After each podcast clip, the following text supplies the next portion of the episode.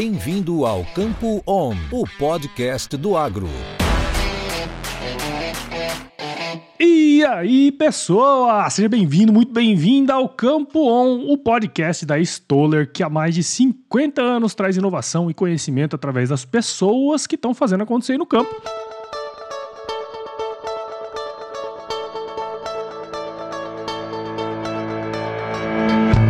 E nesse episódio aqui nós vamos destrinchar aí um pouco mais sobre essas questões relacionadas ao florescimento da soja. E para falar com a gente sobre isso, tô aqui com eu, vou ter que falar, né? Virou uma patotinha isso aqui, né, gurizada? Pelo amor de Deus. César Figueiredo, que é gerente de pesquisa e desenvolvimento da Stoller. Tiago Tesoto, que é professor lá na Exalc, que é onde ele se formou também, não vamos falar. Rafael Albertinha, RTV da Stoller em Sorriso. Todos os engenheiros agrônomos pela Exalc. Então hoje nós formamos aqui a patotinha dos quatro exalquianos que vão conversar sobre florada da soja, né? Galera, muito obrigado por vocês estarem aqui. Sejam super bem-vindos aqui ao Campo On Podcast.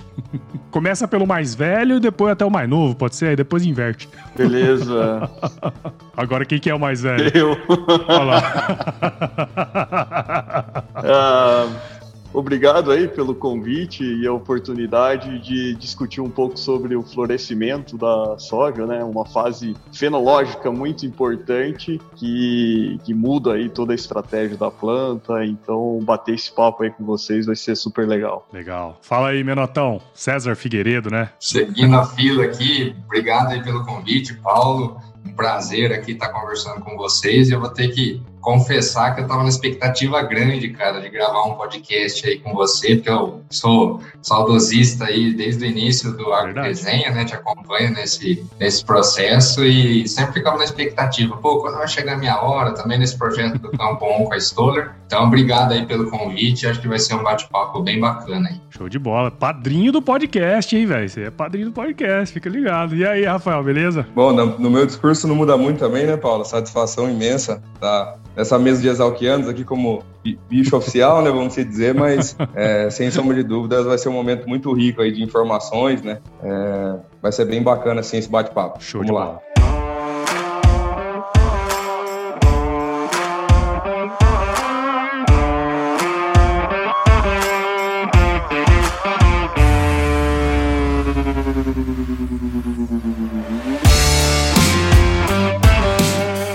E galera, vamos lá. Bom, todos vocês aqui são estreantes no Campo On, né? Então acho que pra gente começar aí, ah, antes da gente, né, começar a falar de florescimento da soja, acho que seria legal se vocês pudessem contar um pouquinho da história aí de vocês, né? Então começando aí pelo Tesoto aí novamente, professor Tesoto, tá? Pra você.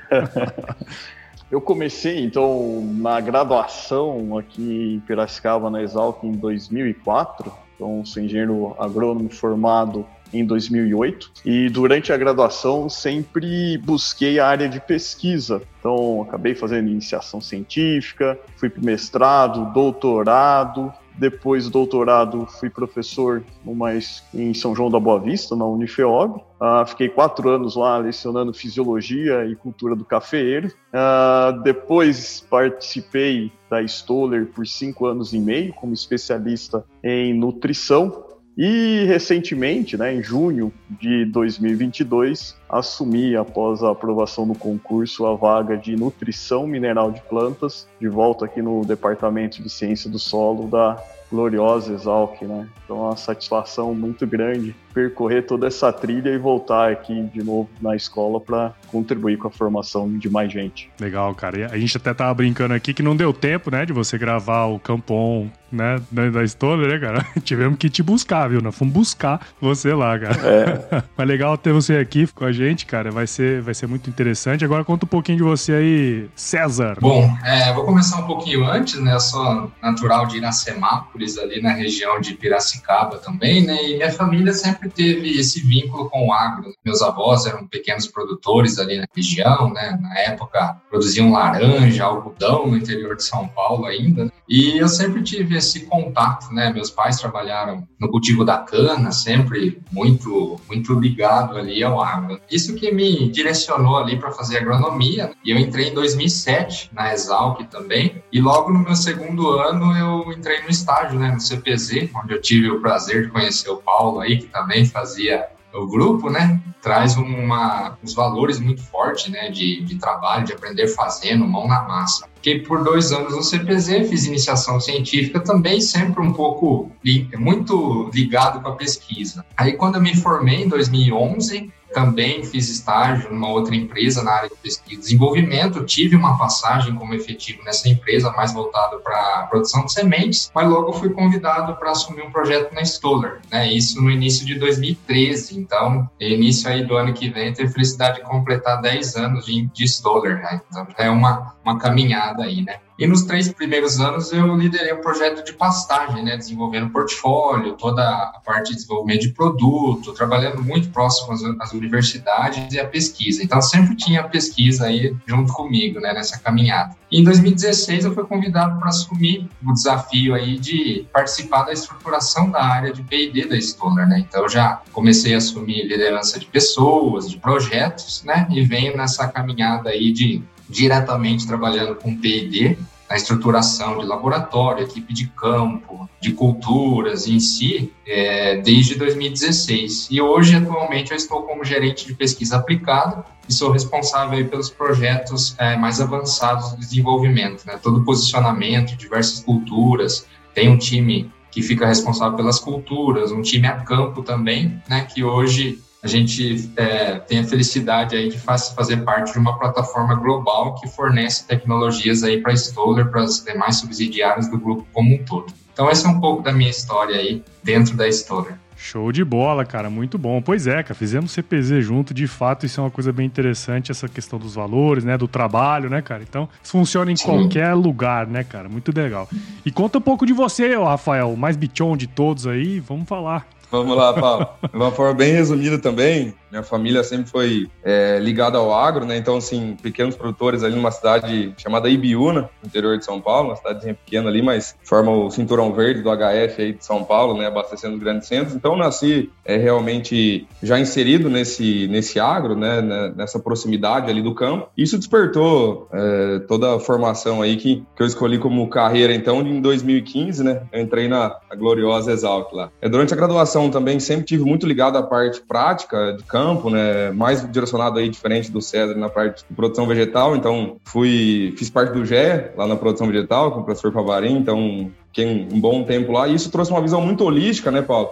Que, vamos dizer, eu, eu, nasci na região da HF, mas foi no, na Exalc mesmo que comecei a ter o primeiro contato, né, com soja, milho, algodão, café, que é o meu escopo hoje aqui de atuação profissional, né. Então, é, esse momento de graduação já com contato, né, na prática, com contato é, em empresas despertou é, um mundo de oportunidades, né, que a engenharia agronômica é, fornece aí para os profissionais, né? E dentre essas essa visão holística, em 2020 eu vim para já direto para Sorriso aqui no, no Mato Grosso, que é onde eu, eu resido hoje e atuo como como RTV de, de grandes contas aqui na, na BR-163 como um todo, né? Sediado em Sorriso, mas a gente trabalha bastante focado aí em direto no produtor, né? Direto realmente olhando é, como somar, né? É, pensando em, em soluções de Stoller aí no negócio do produtor, né? Sempre muito focado nele ali. Essa é um pouco da minha trajetória, como eu saí de Biúna, lá, interiorzinho de São Paulo, e estou aqui na, na capital do agro, né? É, alguns não gostam tanto aí do nome, mas é, Sorriso realmente é uma referência aí, estamos aqui hoje. Sem dúvida, sem dúvida. É, Sorriso é uma baita de uma escola, viu, meu? Aí é o lugar mesmo, cara, aí que o bicho pega. Mas então, gurizada, muito legal saber um pouquinho aí do, do background de vocês, e só mostra pra gente aqui que o bate-papo vai ser de alto nível, né? E aí, bom, a gente tá fazendo uma série de episódios aí sobre o conceito soja forte, né? Bem, bem amplo essa, essa questão. Nesse específico, como a gente comentou lá no início, vamos falar sobre florescimento, e a gente sabe, né, que do ponto de vista fisiológico, vamos dizer assim, o florescimento ele é um fenômeno extremamente complexo ali na planta, envolve um monte de interações com vários fatores aí que influenciam, né, cara? Mas eu acho que seria legal, até antes da gente começar a falar um pouquinho mais pra frente, é trazer, né, colocar todo mundo mais ou menos aí na, na mesma página, pra falar pra gente, se vocês puderem, óbvio, é, o que que acontece com a planta nessa fase, né? Por que que isso, por que que essa fase ela é tão complexa? Na verdade, to, todo o fenômeno de florescimento ele é complexo para os vegetais e na soja ele não, não deixa de ser diferente. Até porque é a partir desse momento que a gente começa a definir muitos parâmetros de produtividade. Então, a alteração da planta da fase vegetativa para uma fase reprodutiva, ela começa a definir alguns fatores que vão garantir a máxima produtividade do indivíduo. E aí tem já um primeiro questionamento quando a gente fala em obter máxima produtividade e a planta perpetuar a espécie. Hum. Então a soja ela não, ela não quer saber se ela vai dar rendimento ou não ao produtor, mas ela tem como todo objetivo perpetuar a espécie, por isso que ela muitas vezes foca em poucas flores por plantas, mas com a garantia que essas sementes formadas vão dar origem a novas é, gerações. E na soja tem um complicante ainda maior, porque a sensibilidade da soja ela ao fotoperíodo faz ela florescer em razão do local que ela está. Então a gente tem uma série de mecanismos controlando isso e você agrupar é, os definir os grupos de maturação em região ao local, é fundamental para que você construa uma planta que lá na frente ela vá poder é, florescer e, e, de acordo com o ambiente em que ela está inserida. Legal, legal. Eu acho que nessa linha que, que o professor Tesoto trouxe é, é um momento muito estratégico do ponto de vista fisiológico ali de manejo também, né? Sempre bom tentar correlacionar isso. Porque a planta, na, na, no momento do florescimento ali, do início do florescimento, ela está mudando totalmente, entre aspas, a chavinha dela, né? Ela estava vegetando, ela vem lá produzindo raiz no início, depois se estruturando a parte aérea para suportar né, as cargas depois de flores e é, futuramente. E o, o, o, florescimento ali é uma, realmente uma, um momento bastante sensível, né? que fisiologicamente a planta ela começa a mudar bastante coisa do ponto de vista de produção hormonal, né? É, do ponto de vista de, de raiz, então a gente vê ali uma redução na produção de radicelas, né? Isso afeta diretamente é, a produção de citocinina e que vai estar tá, é, relacionado diretamente à manutenção de estruturas reprodutivas. Então, é um conjunto de fenômenos ali já intrínsecos à genética da soja que acontecem e quando você soma isso a características ambientais, né? Quando você traz ali a, a situação ambiental de estresses como um todo, aí você tem uma chuva aí de fenômenos que podem é, é, favorecer abortamento, né, esse ampliar, aumentar esse, essa taxa de abortamento que já é comum da soja, né, já é da genética dela, mas pode intensificar em função dos estresses e trazem a necessidade de você lançar mão de, de, de ferramentas que podem minimizar isso e que vão ao encontro do manejo da necessidade do produtor. Uhum. Mas para iniciar aí a, a discussão mesmo desse, dessa fase tão importante da da soja. Legal, né? E, e, é interessante que, bom, como eu comentei lá no início, é um fenômeno bastante complexo, não somente por, pela planta em si, né? Mas por tudo que envolve ali o sistema e tudo mais, né? E, e você comentou uma coisa aí, é, tanto o Tesouro como o César também, comentou essa questão de, pô, pegamento de flores e tal. A gente sabe que, pô, né? Se as flores é, quanto menos flores tiver, provavelmente a gente vai ter uh, talvez uma menor produtividade. Eu queria puxar para esse assunto, né? É, uma coisa que a gente tem falado muito aqui nesses episódios, e bom, de uma, em regra geral, a gente fala muito aqui no Campo On, né? Que, isso é, que é sobre os componentes de rendimento mesmo, né? As questões ligadas à, à parte de produção, no fim do quanto que vai produzir, produtividade e tudo mais. No caso dessa fase em específico, cara, de que maneira que o florescimento ele impacta? Você comentou aí um pouco, né, César? mas como que é, ela impacta nos, nesses componentes de rendimento? Se quiser explicar também um pouquinho o que são esses componentes de rendimento que a gente é, tem que olhar com mais cuidado, né, cara? Mas é, como que essa fase ela impacta? Como o Tesouro falou, pô, é, ela, é nessa fase que o negócio começa a fazer, né? Então, se puder dar uma um overview aí para nós, cara? Legal, acho que eu posso trazer aqui um pouco sobre o conceito, depois acho que o Rafael Tesoto, o Rafael pode trazer a visão do campo, né, Tesoto da, da, do meio científico também. Bom, componente de rendimento nada mais é você segmentar, né, de, é, quebrar a produtividade da soja, que a gente sempre fala em quilos por hectare ou sacas por hectare, e entender de onde vem esses componentes, né, quais são os pilares aí que sustentam a produtividade da soja. Primeiro deles, né, vagem por metro quadrado, então quantas vagens de soja você tem no metro quadrado, né? Então, isso deriva aí de população de plantas, de número de, é, de nós pertes que você tem ali, né? E você vai chegar num parâmetro mais direto, que é vagens por, por metro quadrado, que é algo que a gente vai focar bastante aqui, porque está diretamente relacionado à quantidade de flores que você tem e, e, você mantém ao longo do ciclo, que vai virar uma vagem e depois é, produzir grão, encher grão e assim por diante, né? O outro componente é grãos por vagem, então, a partir do momento que você tem vagens por metro quadrado, você precisa saber quantos grãos você tem por vagem, né? Esse é um outro componente também é, da cultura da soja, muito é, ligado à genética também, mas que tem um fator de manejo também que pode, dependendo da situação de estresse e de manejo, você pode aumentar ou não. E o final é o peso de mil grãos, né? Peso de mil sementes, é o PMS. Então, se você fazer o cálculo matemático aí, você tem X vagens, cada vagem X grãos e cada grão pesando aí é, um valor que você vai chegar à produtividade. Né? Então, por isso que a gente traz que a importância do componente de rendimento, especificamente vagens por metro quadrado, nesse momento que você vem construindo a planta desde lá do início, né, você chega nessa fase extremamente importante que é o florescimento, onde, a, como eu falei anteriormente, a planta já tem uma taxa de abortamento natural. Você tem que fazer minimizar isso, diminuir essa taxa de abortamento e garantir as condições né, para que ela consiga, cada flor, se converter numa vagem, essa vagem encher e você conseguir é, colher mais por, por hectare, né, por área.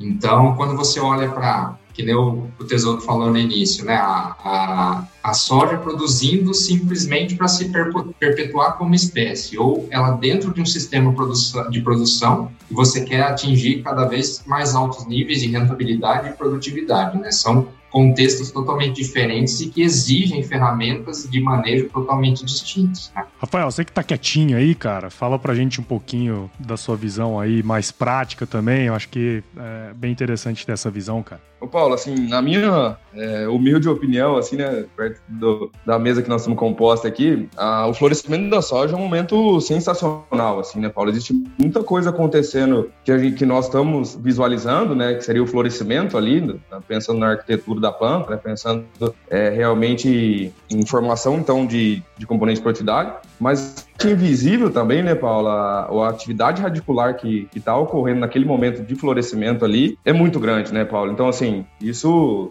já no, nos traz aqui um, um indicativo dos primeiros, dos primeiros picos de, de, fixação biológica de nitrogênio, né, que existe na cultura da soja, está muito relacionado também ao florescimento. Então, assim, a soja florescer é um momento muito importante para nós. Né? Ali começam realmente a fazer muito sentido, é, tanto fisiologicamente quanto fisiologicamente eu digo, né, na parte superior da planta quanto na parte inferior. Né? Mas assim, é, olhando para realmente um, um, sentimento de campo, Paulo, que a gente enxerga bastante, é, hoje é, o produtor está cada vez mais olhando a fazenda, olhando a produção por metro quadrado, né, Paulo? E assim, o sistema de produção hoje exige uma planta muito eficiente, né? Hoje nós estamos em, em regiões onde a safra e a safrinha são muito consolidadas, né? Aqui é a região do Sorriso, nós temos duas, a safrinha foi só o nome agora, né? Porque a, a soja que era de 140 dias virou 130, 120 e hoje nós estamos buscando 110, né? E dependendo do sistema aí, é soja algodão, nós precisamos ir para um soja de 95, 98 dias, né, Paulo?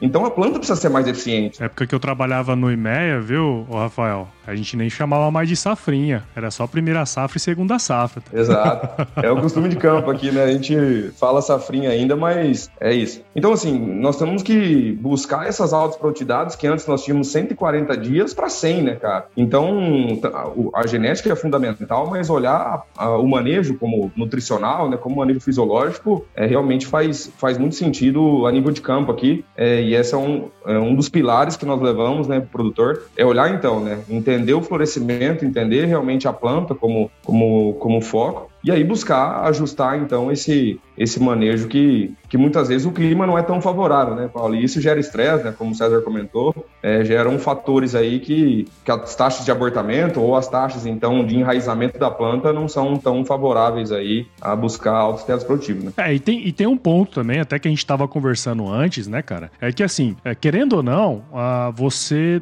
é, é, nessa fase você produz, é, você define, né, mais ou menos ali a produtividade que vai ter. E na verdade, quando a gente olha lá para a parte econômica, existe também a produtividade, ele é um dos fatores que compõe a rentabilidade do negócio, né, cara? Então, assim, querendo ou não, óbvio que tem outros, outros aspectos que entram aí, né, compra de insumos, é, venda do produto e tal, mas a produtividade ela é um componente também da rentabilidade. Quer dizer, se você está perdendo produtividade ao longo da da, da safra, quer dizer, você teoricamente está perdendo rentabilidade também, né?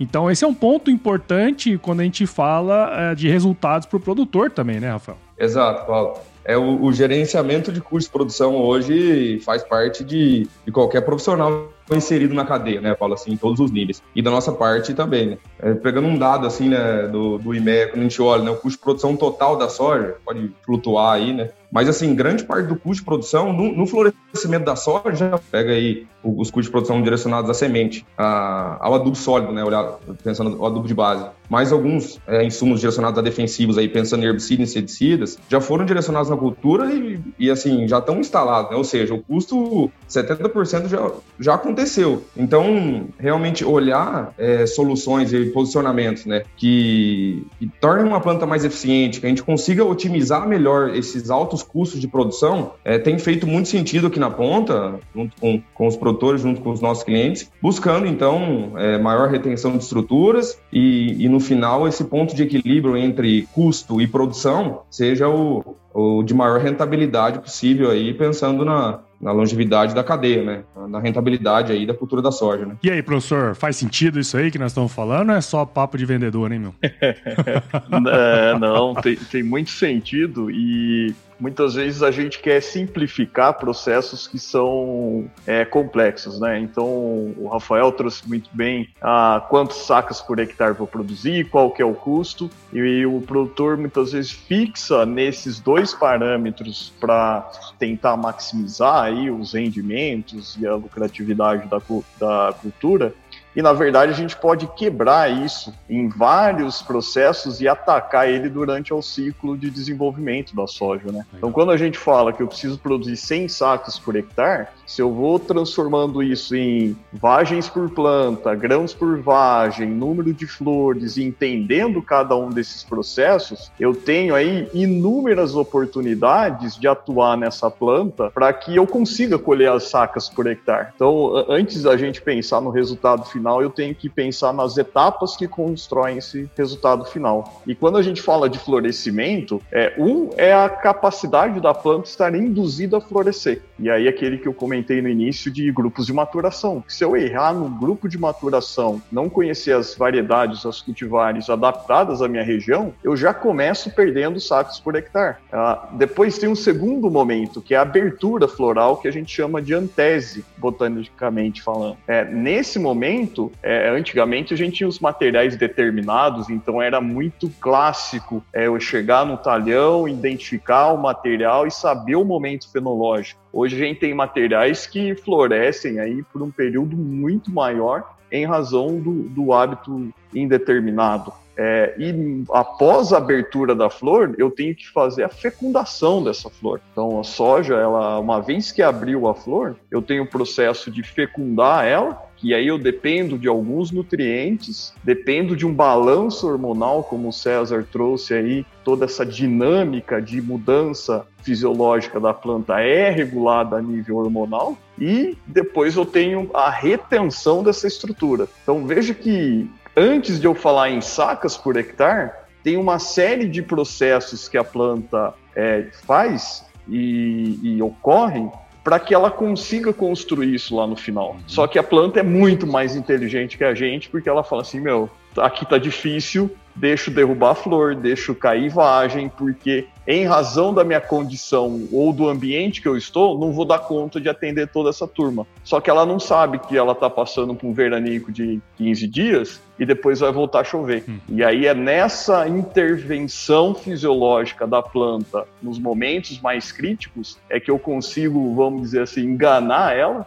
e ela passar por processos de forma a minimizar as perdas para que de fato reverta em sacas por hectare lá no final. Cara, que legal. Assim, você estava falando aí, eu estava juntando ali com o que o César fa falou antes, né? O César falou que começou a trabalhar com gestão de pessoas, gestão de projetos, né, César? E, e essa visão que você trouxe, Tesouro, é muito legal, porque é o seguinte, cara. Todo projeto desafiador, você precisa quebrar em blocos e transformar em atividades, né, cara? É isso mesmo, né, Sérgio? Você aprendeu lá no seu MBA, não foi isso aí? Exato. então, olha só que interessante isso, né, cara? Se você é, é, quebra isso tudo e, e, transforma isso tudo em pequenas atividades, quando você tá ali no dia a dia, tô tentando trazer assim uh, o que eu entendi, né, cara? Você é, é mais simples de você tomar decisão. Assim, se você tem todos os parâmetros que você quer seguir e tal, todos os processos ali, você toma a decisão, porque muitas vezes o cara deixa passar o momento porque porque não tá ligado e tudo mais, né? E aí o projeto vai por água abaixo porque atrasou cinco dias ali na execução de determinada tarefa, né, cara? Eu, eu fiz essa analogia muito louca aí, mas é, não sei se faz sentido, mas é, é, é, me parece isso, sabe? Que você, com as informações na mão, você é mais fácil tomar decisão ali no campo e, de repente, salvar a lavoura mesmo, né? Sim, faz Exato. todo sentido. E tem muito a ver também com o conceito do soja forte, né? Que tem a base dessas conversas aqui que é a construção da planta ao longo do ciclo, né? Como se fosse realmente um projeto de arquitetura, de engenharia. É. Então a gente chama ali em gestão de projetos das, dos marcos de projeto ou milestones, né? Que são determinados momentos da construção que são extremamente importantes e que dependem o, a atividade subsequente, né? A etapa subsequente define. Então não é diferente na soja, né? Partir do momento que você fez a atividade de plantio, né, você está com o potencial genético máximo ali, né, na semente. Então, dali o que tem de potencial genético máximo que a tua lavoura pode produzir, ela não vai ser aumentada ali. Na verdade, é uma, uma ação para você reduzir as perdas, né? Então, você vem trazendo no vegetativo, depois no reprodutivo. Então, falando em gestão de projeto, né, como seu projeto de produção de soja, o florescimento que a gente conversa esse tema desse episódio é, é um milestone, né, um marco muito importante ali para a cultura da soja, para que se o, proje o projeto se concretize é, de forma eficiente até o final. Aí, ó, vou começar a cobrar royalties agora, viu, Tesouro? é o milestone. Copyrights, né? Copyrights pela ideia, né? Mas legal, cara. Uh, bom, César, você comentou aí um pouco do, do conceito soja forte, né? Como que ele é organizado e tudo mais, né? Eu acho que Seria interessante até se vocês pudessem explicar para a gente o conceito, como que ele é aplicado nessa fase do florescimento, né? Contextualiza um pouco para a gente do conceito, como que ele se aplica aí, cara. É, bom, Soja Forte ele é realmente uma, uma, um programa né, que visa ter essa construção da planta ao longo de todo o ciclo. Né? Então, ela vem construindo, como eu falei desde o início, é, lançando mão de soluções que têm uma sinergia muito grande nessa questão de balanço hormonal, é, nessa questão de, man, é, de manejar os estresses, né? E que vai sendo é, oferecido para a planta ao longo desses momentos estratégicos, né? Que a gente tem ali V4, V5, depois florescimento, enchimento de grãos mais para frente, com foco em otimizar a eficiência da planta e focado nesses componentes de produção, componentes de rendimentos que a gente descreveu há pouco, né? Então, a gente lança um monte de ferramentas, né, com base em hormônios vegetais, que vão minimizar estresse. Eu acho que é um tema a gente pode até discutir mais aqui, eu queria puxar, né, a gente tem bastante experiência aí de campo do Rafael, do Tesoto aí, que trabalha com bastante fisiologia. Então, falando do Soja Forte em si é isso, é um programa, uma solução da Stoller que visa ofertar né, tecnologias e soluções ao longo do ciclo para aumentar a eficiência da planta, ela reagir melhor aos estresses, né? E, consequentemente, agir diretamente nos componentes de rendimento e, como resultado, maior produtividade e rentabilidade do produtor. O ponto dos estresses que eu queria trazer é que não tem como a gente falar de, de florescimento de soja sem citar alguns hormônios, né, que naturalmente acontecem na planta e como a gente pode manejar, né, que é a questão de etileno e também de citocinina. Então, só para provocar aí os universitários, né? Como que a gente enxerga isso, qual é a importância, a dinâmica hormonal nesse momento e como manejar também é, trazendo já a visão e os desafios que o produtor é, tem no campo, né? Levantou a bola para você, é, Vou ter que chutar aqui, né? É, é, é, bem legal porque esse mecanismo de como a planta regula, qual a concentração, comportamento desses hormônios, ele, ele é conhecido. Então, tem inúmeros trabalhos que já mostram, ó, começou a época de florescimento, eu tenho uma redução na quantidade de citocinina e tem um aumento da produção de etileno nessa planta. Só o que, que acontece? Quando a gente fala de citocinina, a gente está falando em aumento do florescimento, desenvolvimento de semente, tamanho de semente está relacionado a esse hormônio é, citocinina. E ela, onde que ela é produzida? É lá nas raízes, nas pontas radiculares, é, ela é sintetizada e transportada para a parte aérea. Como a planta ela começa a destinar carboidratos para a fase é, reprodutiva, eu tenho uma menor, um menor desenvolvimento de sistema radicular. Então eu tenho uma redução de citocinina. E nessa fase eu tenho que então pensar em alternativas de garantir essa concentração de citocinina para que eu tenha um florescimento pleno, vigoroso que vá formar semente e tamanho de semente depois. Só que ao mesmo passo eu tenho um aumento da produção de etileno. Então a fase reprodutiva ela muda fisiologicamente a planta e ela começa a senescer. Então eu tenho muitas vezes morte de flor. Então, uma vez que ela fecundou, eu tenho aquele tecido ao lado da flor, que são as pétalas, estruturas florais senescendo, e o etileno, então, ele começa a fazer essa função endógena dele. Só que muitas vezes a gente tem situações do ambiente que acentuam esses hormônios indesejáveis, que, por exemplo, o etileno. E se o etileno passar é, a ser predominante nessa fase, eu tenho, em vez de ter pegamento, retenção de estrutura, eu começo a ter queda de estrutura. Então eu posso ter queda de estrutura porque o etileno está subindo muito e aí ele desperta na planta as camadas de abscisão e eu tenho queda dessas estruturas. E aí essa competição citocinina e etileno ajuda a regular. Ou eu também posso bloquear ou inibir essa produção de etileno da planta mexendo na rota de produção de etileno. Então, o etileno ele é produzido a, a partir de um, de um aminoácido, a metionina. Então, ele passa por uma série de reações e eu tenho uma enzima na planta que chama ACC oxidase, que oxida um composto para a produção de um etileno que é gasoso. E quando eu tenho um efeito acentuado de estresse, minha planta produz mais etileno. Então, tem alguns elementos que a gente pode trabalhar nessa fase, o exemplo do, do cobalto, por exemplo, que ele reduz a síntese endógena de etileno. Então, veja que legal, eu posso ter uma estratégia de aumentar a citocinina e ela não e ela favorecer em relação ao etileno, mas eu posso ter também somado a isso uma segunda estratégia de reduzir a produção de etileno. E quando eu associo aumento de citocinina com redução endógena de etileno, eu distancio esses dois hormônios e aí eu diminuo o efeito de etileno nessa fase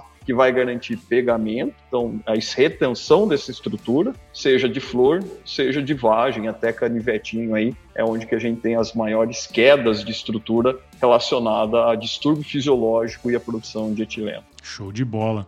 Ô, Rafael, aproveitando aí a explicação, né, de César, professor Tesoto, cara, do ponto de vista prático, né, cara, como, como fazer isso lá no campo, é, o que aplicar, onde aplicar, que momento, cara, fala um pouco pra gente disso aí, meu. No campo, a dinâmica acontece muito rápida, né, Paulo? Então, assim, um dos pontos que o professor Tesoto trouxe é que tá como é, realmente modelo de, de proximidade nossa, né, Paulo? É, junto com o produtor também trazer o conhecimento do, do, do, estádio fenológico da planta, né, Paulo? Então, assim, a gente tá falando até agora aqui em florescimento, florescimento, mas o produtor tem diversas decisões, diversos problemas na, no dia a dia dele que ele não pode perder esse time, então, de florescimento, né, Paulo? Essa caixinha nossa aí de gestão da, de altas produtividades. Então, é, hoje a Stoller né, tem essa, esse viés muito forte em transmitir o conhecimento também na parte fenológica, sabe, Paulo? É, interagindo aí é, com o produtor, com o time técnico da fazenda, realmente é, muito próximo ali do, do campo, sabe? E garantindo, então, esse, esses posicionamentos no melhor time possível, né? Explorando a máxima performance aí das tecnologias, né? A gente falou no caso de balanço hormonal, né? E estimulate, e no caso de, de cobalto e molibdênio, aí falando de, de hold, né? Trabalhando nessas duas tecnologias é que, que compõem aí parte do nosso conceito soja forte, sabe, Paulo? Mas a nível de campo, hoje a gente foca muito nisso, sabe, Paulo? Em, em capacitar, em levar conhecimento, levar importância, então, de trazer essa, esse fator aí que que fortalece muito a nossa gestão aí de alta produtividade, então, nesse, nesse momento chave que nós estamos falando hoje aqui, que é florescimento, né? Lembrando que acho que, se eu não estiver enganado, vocês me, vocês me corrijam aí se eu estiver errado, estimulate utiliza-se na parte na, na, na, fase vegetativa ou na fase é, é, de florescimento, né? É isso mesmo, né? Correto, perfeito. A gente tem essa validação né, da, da, tecnologia, do Stimulate, pode ser utilizado ali no, no, V5, V6, com o objetivo de estruturar a planta, né, para aquela história do projeto de novo. Né? Eu gostei dessa, dessa analogia. Agora Tô falando, vou, vou cobrar royalties, mano. É. É o PM Book do Soja Forte, né? Exatamente, tá vendo? e também ali R, R1 ou R3, né? Que é uma possibilidade de uso do estimulate, que a gente tem essa validação aí já há quase 25 anos aí dentro da companhia, né? E é. complementando um pouco a fala do Rafael aí, é legal essa visão prática, né? Que sempre tá ir ao encontro da necessidade do produtor, né? De entender é, caso a caso, não existe receita hoje, né? Ah, muito a soja produzida na, no sul do Brasil é totalmente diferente do, do, Mato Grosso, do Cerrado. Então, essa, esse atendimento, essa, essa prestação de serviço é extremamente importante para você realmente recomendar tecnicamente, obviamente tendo por trás todo uma, uma, um apoio técnico, né? Que a Stoller sempre teve de uma forma muito consolidada, né? Trabalhando de forma muito próxima às universidades, a academia como um todo, né, para levar esse é, essa complexidade né, que o Tesoto trouxe de uma maneira mais entendível né, para o pro produtor e para os clientes de uma forma geral. Sim, tipo uns podcasts assim, né? Camplon e tal.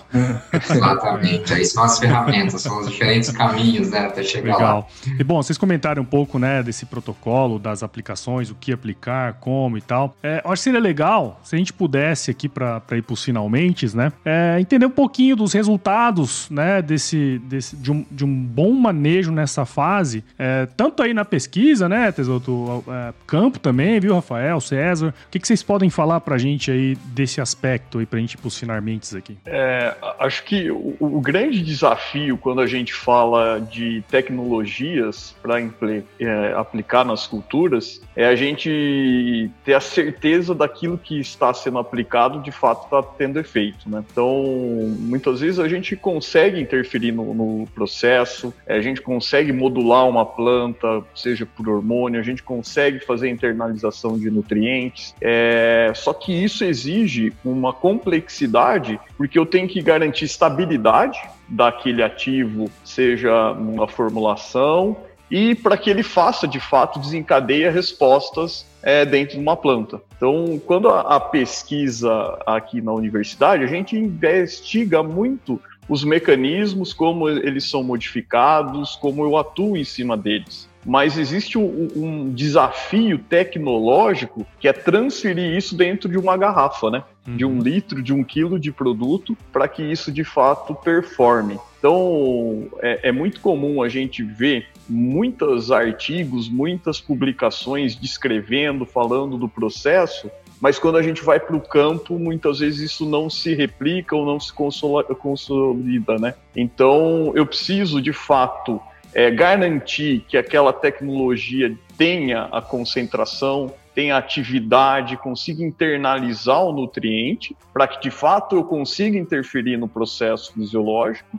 E o outro ponto é validar isso no máximo de local possível, porque a gente já viu que tem variabilidade genética, tem variabilidade climática, tem variabilidade de solo, tem variabilidade de manejo, população de plantas, são N fatores que muitas vezes é, eu, eu preciso entender essas interações para melhorar a assertividade e conseguir de fato interferir em processos que vão me maximizar ou minimizar muitos dos distúrbios que a gente observa durante o ciclo da cultura. Bacana. E aí, lá no campo, Rafael, o que, que, tem de resultado aí, meu? Demais, Paulo. Até trazendo um pouco de dado agora, né? Falando a nível a nível Stoller, a gente está comemorando é, mil campos realizados é, em áreas realmente demonstrativas de soja forte, sabe, Paulo? E isso traz muita segurança, eu acredito, para a cadeia como um todo, né? Nós aqui, como consultores, né, como representantes técnicos aqui, é, levando essa, essa solução, né, levando essa tecnologia para o campo, mas também o produtor enxerga isso como o soja forte como segurança, né, Paulo? Acho que é, todo mundo aqui gosta de estar tá, é, seguro e em algum momento né, da, do dia. E trabalhando com soja forte, nessa capilaridade gigante aí de ambiente de produção, né, como o professor Tesoto trouxe, de genética, né, de, de ambiente, população, tipo de solo, enfim, essas mil áreas a gente tem uma média de resultados aí de, de 3,5 sacos por hectare. Né? Então, é, esse potencial genético a mais que nós conseguimos preservar aí, né, pensando, pensando no, no conceito fisiológico é, da planta, traz realmente muita segurança é, quando a gente olha para o produtor, apresenta a tecnologia, né, traz todo esse conceito aí, olhando para a planta é, como, como realmente a nossa, voltando aqui né, na, na gestão de, de projetos, né, Levo, ter certeza né, de, de, um projeto de, de eficiência, um projeto que vai dar certo é bom para todo mundo, né, todo mundo quer ter é, essa, essa segurança. E hoje o Soja Forte é bem consolidado, a gente tem muita, muita confiança de levar isso para o campo, sabe? E expor como solução mesmo a nível, a nível de produtores. Show de bola. E aí, César? Quero sim. Não, eu peguei alguns ganchos aqui da fala do Tesoto, do Rafael. É, o que ficou muito forte para mim é que essa questão de segurança, de solução, né? De você explorar a sinergia de diversas ferramentas, porque a agricultura é muito dinâmica, né? Então, não é uma solução isolada, um produto isolado que vai te levar ao resultado. É um conjunto de fatores e quando você pode explorar a sinergia entre eles, é, te leva a patamares muito acima, né? E é o que acontece, seja no florescimento, dentro do soja, do soja forte ou de outras soluções, você trabalhar a sinergia de um balanço hormonal junto com uma inibição de etileno. Você está é, é, trabalhando com várias frentes para você ajudar a planta e, consequentemente, o produtor a superar os desafios de estresse naquele momento. E, e é esse o nosso papel aqui enquanto P&D, né? Então, a gente sempre trabalhou muito próximo às universidades, as grandes referências aí da, é, da, da, universidade, né, em, em termos de fisiologia, nutrição, produtos biológicos, e ter essa garantia também de gerar resultados né, em ambientes controlados, mas também na realidade do produtor, né, que dão essa segurança em realmente em ofertar as tecnologias, as ferramentas para produtores que vai ter a condição de manejar é, todo aquele desafio ao longo do ciclo dele. Então, isso que fica muito forte dessa sinergia de levar realmente algo validado. O Road, por exemplo, ano que vem a gente está comemorando 10 anos de lançamento da tecnologia, né? Que hoje aqui o assunto é soja, mas que já é muito utilizado e consolidado em diversas culturas, né? Então, Jesus tem a oportunidade de trabalhar com ele no café, né? No HF também, você manejar questões de, de pós-colheita, de, de tempo de prateleira. Então, todo essa, esse manejo do etileno, o produto ele é consolidado, assim como o estimulante também, né? Que é, dispensa comentários, então é uma sinergia ali de uma solução realmente que vai atuar de forma direta e levar essa segurança ao produtor que ele vai estar com excelentes ferramentas na mão aí para superar os desafios, não só da florada da soja, mas de todo o projeto aí de é, mais de 100 sacas aí, quem sabe 150 sacas aí de soja, né? É, o PM Bock do Soja Forte, já viu aí, né, meu? Pode, pode registrar, pode registrar. Pessoal, queria muito agradecer aqui vocês, né? A gente, pô, o tempo passa super rápido, né, cara? E foi bem interessante aí ver a visão de todos vocês dentro desse, desse processo, né, cara, do florescimento e tal. Acho que ficou bem claro, acho que você fechou super bem aí, viu, César? Essa visão que você trouxe do projeto, né, da gente ah, olhar e, e, e vislumbrar aquele, aquele número, né, e, e, quebrar os processos aí todos pra gente poder chegar lá, cara. Então, é, muito obrigado por todos vocês aqui estarem conosco nesse projeto aqui do Campo On.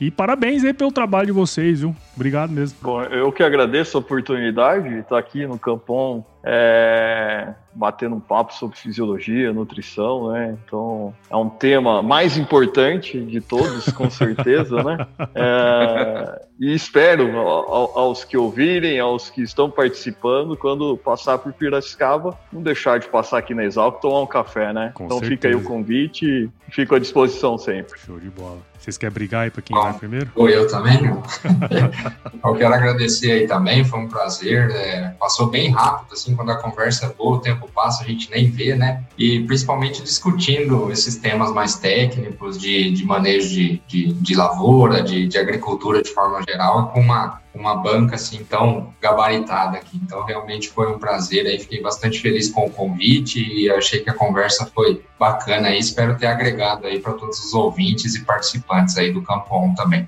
Valeu, Com pessoal. certeza. Obrigado. Bom demais. Show de bola, agradecer também, Paulo, a oportunidade de estar é, nessa mesa privilegiada aqui de, de discussões e realmente o tema fisiologia me brilha muito os olhos. É, a gente sabe também que é uma evolução, né, Paulo? Assim, sempre continuar estudando, né, continuar buscando. O professor Tesouro tá aí para puxar minha orelha, né, que, que a, o conhecimento também nós nunca podemos estabilizar, né, a, as tecnologias, a, a, a pesquisa, né, seja a nível multinacional, Stoller, seja também a nível acadêmico aí, avança, né? Então, eu acho que é, hoje nós discutimos é, um manejo fisiológico e, e, talvez da próxima muita coisa evoluiu, né, Paulo? Isso que eu acho que é o mais bacana de, de trabalhar com plantas, né? Trabalhar realmente olhando para para essa parte fisiológica aí que me chama muito, muita atenção. E do mais, agradecer muito a conversa aqui, foi muito rica, é, sempre aprendendo muito com, com vocês e, e agradecer o pessoal que chegou até agora com nós aqui no podcast, né, Paulo? Quase, acho que um, quase uma hora aqui de, de, conversa, e, mas espero que tenha é, aproveitado alguma coisa desse, desse bate-papo aqui e também fico à disposição. Quem for de sorriso, estamos 100% abertos aqui também para seguir a conversa daí pessoalmente, né, Bala? Isso aí, cara, muito bom. E, e, é interessante essa questão do conhecimento, né? Esses dias atrás eu estava conversando com uma pessoa e ela falou assim: bom, na nossa época, quando a gente entrou na escola lá, a gente entrava, saía cinco anos, no meu caso seis e meio depois, mas você sai cinco anos depois... É detalhe que... isso, é que você gostou tanto que quis exato, esticar. Exato, Fez duas vezes fisiologia.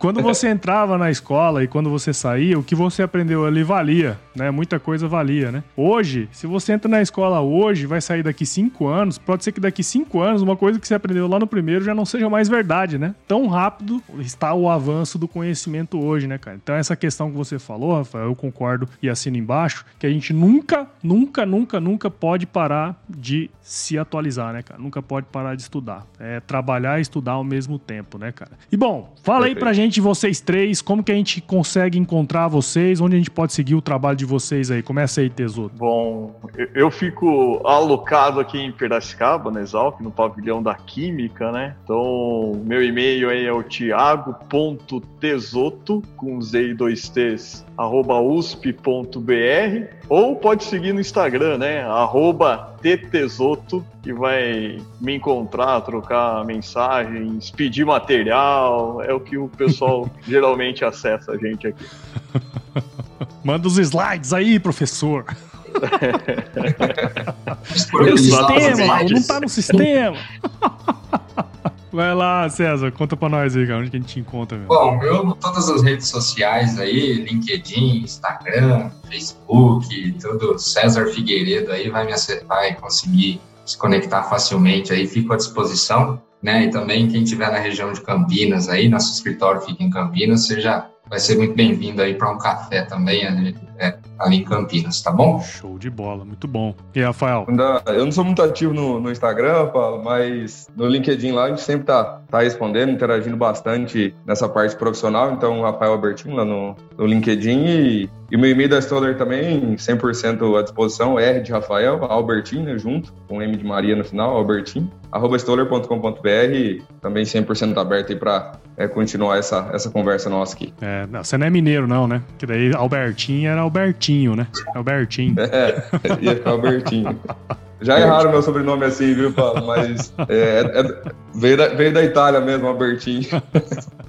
Muito bem, então, ó, para você que tá aqui até agora com a gente, o Rafael falou aí, ó, é, tenho certeza que você viu valor nessa conversa aí, então considere compartilhar esse episódio com alguém que vai se beneficiar desse conteúdo que a gente produziu aqui, né, cara? Foi aí praticamente uma hora de muito conteúdo interessantíssimo. O podcast ele tá disponível no Spotify ou em qualquer outro agregador de podcast, então é só compartilhar aí com a galera. Siga a Stoller nas redes sociais aí também, todas as redes sociais da Stoller tá presente e visite o site da Stoller também, o www.stoller.com.br. Lá você vai encontrar muito material sobre o soja forte, tudo isso aí que o pessoal comentou. Tem muito material lá que você pode aproveitar também, tá certo? Galera, muito obrigado de novo aí para vocês, viu? Me despeço aqui. Se chover, não precisa molhar a horta pra vocês aí, não, tá bom? Fica com Deus. Sorriso chove ainda hoje.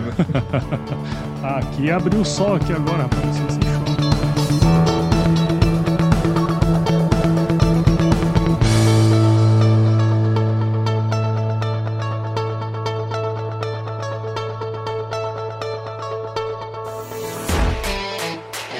Isso é conhecimento. Isso é Stoller.